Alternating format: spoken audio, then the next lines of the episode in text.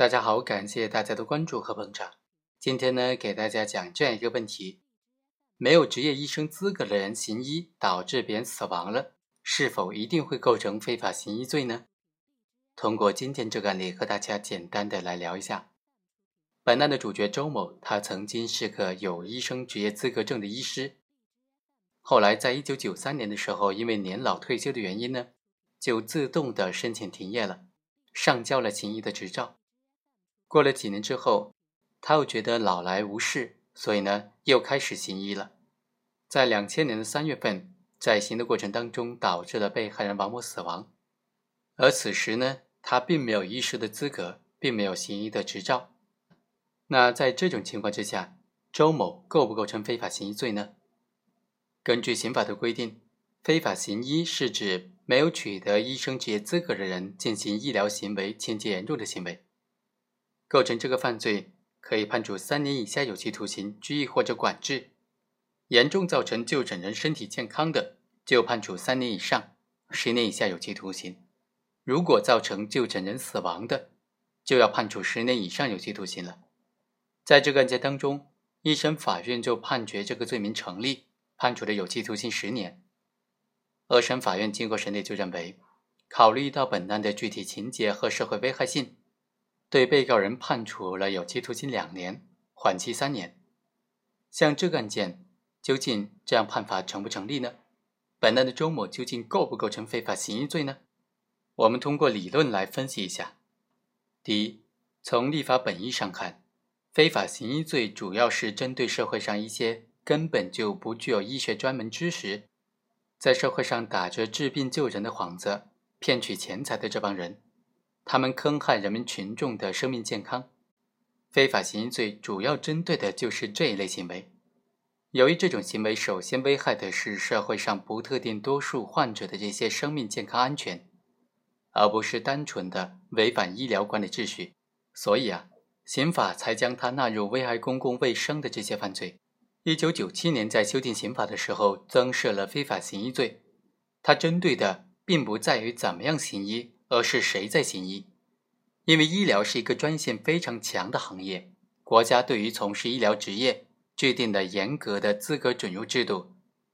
但是呢，最高院认为，一个人一旦拥有了某项职业的资格，是不应该也不会被轻易的取消的。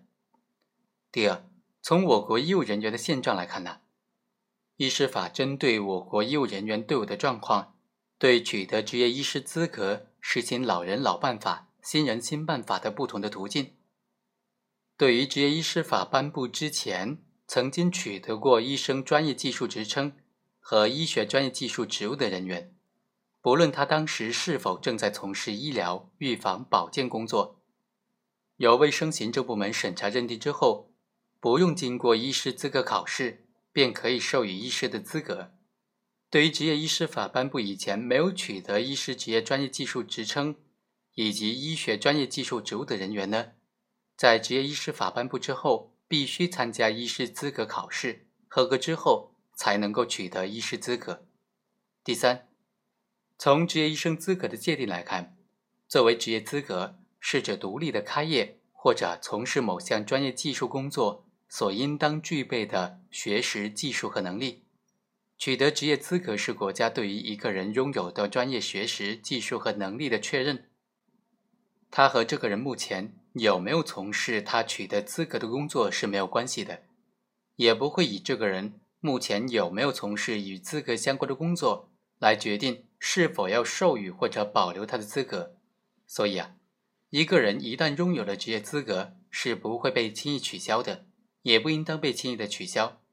言外之意啊，虽然本案当中周某的行医执照已经上交了，但是他的行医资格是还在的。第四。从医生登记注册手续的性质来看，根据执业医师法的规定，凡是具有执业医师资格的人，除了法律规定的特殊情形之外，只要向所在地县级以上人民政府卫生行政部门提出注册申请，受理申请的卫生行政部门就应当在收到申请之日起三十日内准予注册，并且发放医师执业证书。从法律规定来看，我们不难看出啊。从取得执业医师资格到实际执业，只需要履行注册的手续，这纯属是一种行政管理手段。所以呢，最高院就认为，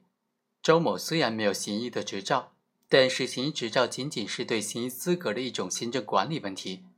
不能够由有没有取得行医执照来否定行医资格本身。最终，最高院认为，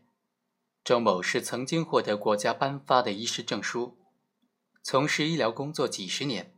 虽然后来由于退休原因申请停业，并且上交了行医的执照，但是周某仍然具有国家认可、国家承认的职业医师资格。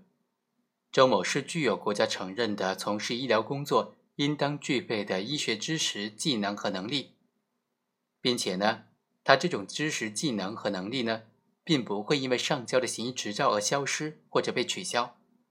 这就比如我国目前推行的律师、会计师。资产评估师等等这些资格准入制度一样，凡是通过了相应的国家资格考试的人，都表明国家承认他具有从事相关工作的学识和技能。不论他目前是否从事和这个技能相关的工作，也不论他将来有没有打算要从事这项工作，都不会影响到他资格的取得。只要他想从事这项工作，只要履行相关的行政手续就可以了。所以呢，最高人民法院经过审理，还是认为周某是具有医生职业资格的人，不属于刑法第三百三十六条规定的这种非法行医罪的犯罪主体，所以判决周某无罪。好，以上就是本期的全部内容，我们下期再会。